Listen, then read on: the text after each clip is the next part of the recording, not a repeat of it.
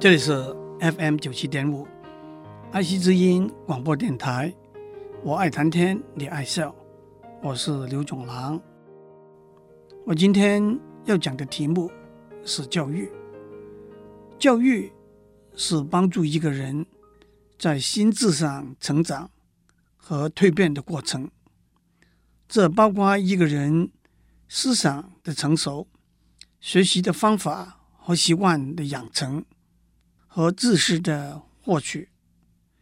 古希腊的哲学家、教育家亚里士多德曾经说过：“教育的目的是要培养一个有用，还是有品德，还是有学问的人呢？”当然，他的意思不是在这三个里头选一个，他的意思是这三个都应该选。教育的目的。是要培养一个有用、有学问和有品德的人。今天让我们讲讲正规的教育过程。所谓正规的教育过程，分成幼稚园、国小、国中、高中、大学和研究所这几个阶段。当然，这几个阶段的目的和任务是连贯的、一致的。但是每个阶段也有他特别要强调的目的和任务。幼稚园教育的主要功能是为小朋友们提供一个和别人一起学习、一起游戏、一起成长的环境。在现代的家庭里头，兄弟姐妹的数目往往不多，更谈不到。以前的大家庭生活方式，堂兄弟、表姐妹都生活在一起，再加上大都市生活空间的狭隘和社区里头的小朋友在一起的机会也是少之又少。幼稚园教育最重要的功能，就是让小朋友体会群体生活的意义，发现和别人相同和不同的地方。学习和别人相处、过共同生活的规范。有人半开玩笑地说：“幼稚园也为小朋友们提供一个机会，传递、交换彼此身体里头的细菌，增强他们身体抵抗细菌的能力。”幼稚园也可能是小朋友第一次离开爸爸妈妈无微不至的呵护照顾。开始学习怎样独立的照顾自己，甚至照顾别人。当然，幼稚园的教育是学习能力培养的开始，包括好奇心、想象力、探索思考的能力、模仿重复的能力的培养。现在幼稚园的教育往往过分强调具体的知识和资讯的灌输。而忽略了性格的发展和能力的培养。我听过台北某一个有名的幼稚园大班入学考试的一个题目是“蝴蝶”这两个字怎样写？不久以前，香港小学一年级的入学考试第一个问题是英文 “clinic” 和 “hospital” 两个字有什么分别？讲到这里。我禁不住要幽默地打一个岔。欧阳修有一首诗，描写两个情人之间的对话，其中有一句是“笑问鸳鸯两字怎生书”，笑着问鸳鸯两个字怎样写。已经在谈恋爱的成年人，还没有搞清楚鸳鸯两个字怎样写。今天我们五六岁的小朋友。就远比他们厉害了。至于被问到 clinic 和 hospital 之间的分别，真是要令人心脏病发作。那么送到规模比较完整的大医院 hospital，应该比送到规模比较小，可能只有某些专门科别的 clinic 来得可靠吧。闲话休提，言归正传。今天幼稚园的教育。毫无疑问是受到进最好的幼稚园，才能进最好的小学，才能进最好的中学，才能进最好的大学，这种一条边的心态的影响。而最好就是用最困难或者最不合理的考试制度来判别的。很不幸的，这种考试制度已经影响到教育过程里头最开始的阶段了。讲到这里，让我也谈谈在幼稚园里头双语教学这个议题，因为这也是和小朋友需要获得多少具体的资讯和知识这个议题有密切关系的。幼儿双语学习是教育学和心理学里头一个重要的研究项目。不过，大家还是要知道，第二个语言的学习是不是越早开始越好呢？一个在语言学里头还没有充分的学理上的解释的事实是，如果一个人在十一二岁以前开始学习一个新的语言，口音会很纯正；年纪越大，尤其是在二十岁以后才开始，母语的口音就不容易消除了。这个事实过分简化的解读，就成为在幼稚园开始双语教育的一个理由。但是，在每个人不同的生活和教育环境里头，在幼稚园开始了的双语教育，能够有效的延续推广到小学和中学吗？还有，学者专家认为，虽然小朋友的确有同时学习两个。或者两个以上的语言的容量，但是每个人的容量是不同的。如果为了一个外国语言的学习而影响到母语的学习，那更是得不偿失的。在今天我们的大环境里头，我们要用平常轻松的心态去看幼稚园里头的双语教学。假如有机会的话，让他们唱唱 A B C D E F G。知道狗叫 dog，猫叫 cat，发展他们好奇、探索、模仿的能力是一件好事情，但是实在没有急功近利的必要。听说现在我们国小三年级的学生可能要同时学三种拼音的符号和方法，那恐怕是混乱而没有效率的做法了。让我接下去讲国小。六年的教育，国小教育的目的可以说是学习怎样去学习，也就是为后来的学习打一个准备的基础。这包括建立读书的方法，培养读书的习惯和发掘读书的乐趣。读书要有良好的方法，有良好的方法才会有效率。读书要有规律性的习惯。有规律性的习惯，才会得到持久累积的结果。读书不可以有功利的目的，没有功利的目的，才能够体会到读书的乐趣。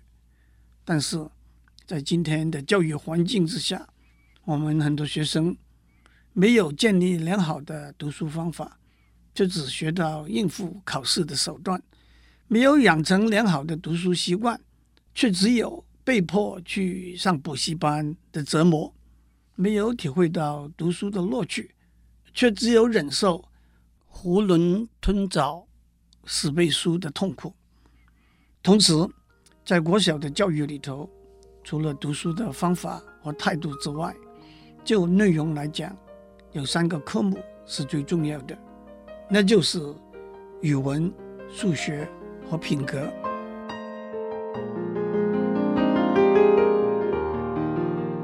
国小教育里头，除了读书的方法、习惯和态度之外，就内容来讲，我们要强调语文、数学和品德的教育。语文是表达自己、了解别人最重要的工具。数学可以说是科学里头的共同语言，也是从事任何科学工作必须的工具。而且，语文和数学的训练也继续培养，从幼稚园开始，我们要培养的好奇心、想象力、大胆探索和精密思考的能力、模仿、引申和推广的能力。品德是规范一个人对人处事的最高原则，是一个受过良好教育的人不可或缺的特质。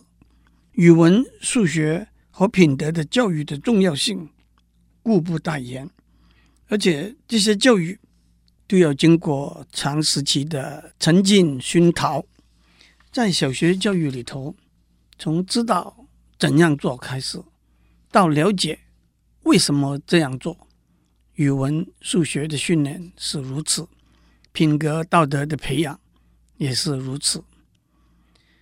国中和高中教育的六年，是一个学生心智迅速成长的阶段。学生已经有了准备和能力，对一个学术领域做有深度和广度的学习和探讨。更有些学术领域，例如数学、文学、音乐，十几岁的年轻人已经有登峰造极的能力。而且，学生对学习的领域和范围，不像在大学里头选读科系。没有画地自限的束缚，加上旺盛的精力和勇气，对现实生活比较轻的顾虑，国中和高中的教育应该是一个学生在教育过程里头最有爆发性的成长阶段。可是，在许多地区，包括台湾在内，因为考试制度的压力，中学教育。在人才培养的过程里头，往往是最欠缺的一环。考试制度的改进，我们多年来的确做了很多，例如增设大专院校入学的名额、多元入学的方案等等。不过，最重要的也是最基本的，不是制度上的松绑，而是心理上的松绑。打破、消除进第一名的大学、最热门的科系才是成功的唯一的路的心态，才是消除考试的压力，让学生充分发展进步的基本做法。在大学教育里头，学生按照自己的兴趣和能力选读不同的科系，有些科系，例如工程、医学。法律、农业、会计、财务，他们的主要任务是培养一个有专业能力，正如亚里士多德说的，一个有用的人。有些科系，例如科学，包括物理、化学、数学；人文，包括中文、英文、历史、考古、心理、社会，他们要培养的是一个亚里士多德说的。有学问的人，其实，在今天的社会上，到了大学教育的层次，实在的应用和纯粹的学术之间的分界，已经是模糊不清楚的，也可以说是不重要的。解决人类生存的问题，提升生活的品质，了解生命的意义，是大学教育的目标，也没有实用和。纯学术的区分，我认为，在今天的社会和经济制度里头，大学教育应该注重通才教育；即使在一个选定的专业里头，教育也应该注重这个专业里头的广度。专业的深度往往可以等到在研究所里头再做集中的探讨。让我简单的指出。一个大学生在大学的教育经验里头，应该学到的是：第一，对道德和伦理的了解、判断和选择的能力；第二，严谨、独立、广博和有条理的思考的能力；第三，清晰、精准和有效的表达自己的思想和理念的能力。第四，聆听、了解、分析、综合别人表达的思想和理念的能力。第五，了解、包容和体会信仰、文化、语言、传统的多元性。第六，对世界的宏观，对历史的综观。第七，对科学技术有某一个程度的了解。第八，对一个学门，不管是科学、工程、音乐、文学、社会、哲学。有一个深入的学习经验，把这些加起来，我们希望我们训练出来的大学生是一个有用、有知识和有品德的人。最后，让我讲三个笑话作为结束。有一位毕业了二十年的学生回到学校去看他的老师，正巧老师在考期中考。他向老师要了一份考卷来看，看了之后很惊讶地跟老师说：“老师，这跟您二十年以前考我们的考题完全是一样啊。”老师说：“可是二十年之后的答案就跟二十年以前不同了。”这个故事的教训是：知识是不断在改变的。礼记大学里头有“苟日新”。日日新，又日新这句话，那是商朝的开国君主成汤刻在他洗澡盘上的箴言。意思是，如果一天能够求新，就应该天天求新，而且每天都要比前一天更新。有一个人到便利商店买一份报纸，店员说那要二十块钱。这个人有点生气的问：“报纸上第一版不是清清楚楚的写着每份十五块钱吗？”店员反问他：“您能够相信报纸里头讲的每一句话吗？”孟子《尽心篇下》里头说：“尽信书，则不如无书。读书既要相信，也要存疑，在相信和存疑的互动之下。”我们对知识学问才更能了解，更能体会。据说，美国的布希总统在任内的时候，曾经和马英九总统会面，他们两个人交谈自我的经验，谈得很开心。最后，布希总统跟马总统说：“我倒有一个问题想请教您，我身边的人很多。”但是我往往没有办法分辨谁是聪明的人，把他挑选出来帮我的忙。您可有什么秘诀吗？马总统说：“让我给您一个例子。”他问站在他旁边的肖万长副总统说：“有一个人是您爸爸的儿子，而不是您的兄弟，这个人是谁呀？”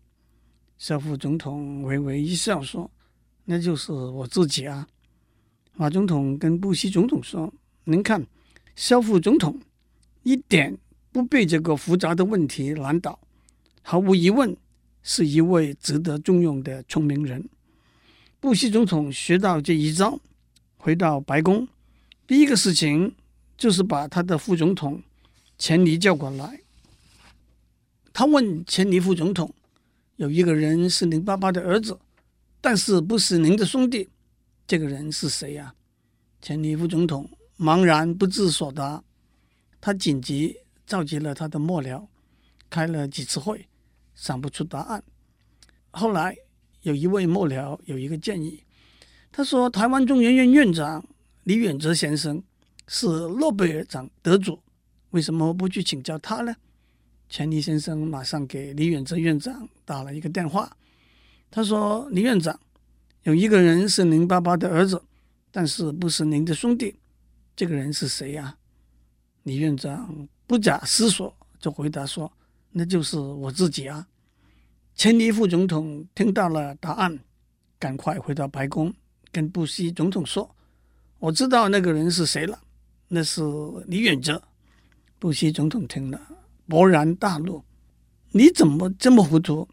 那个人不是李远哲。”那个人是萧万长啊，《论语》里头说：“知之为知之，不知为不知，是知也。意思是，知道就是知道，不知道就是不知道，那就是自私了。祝您有个平安的一天。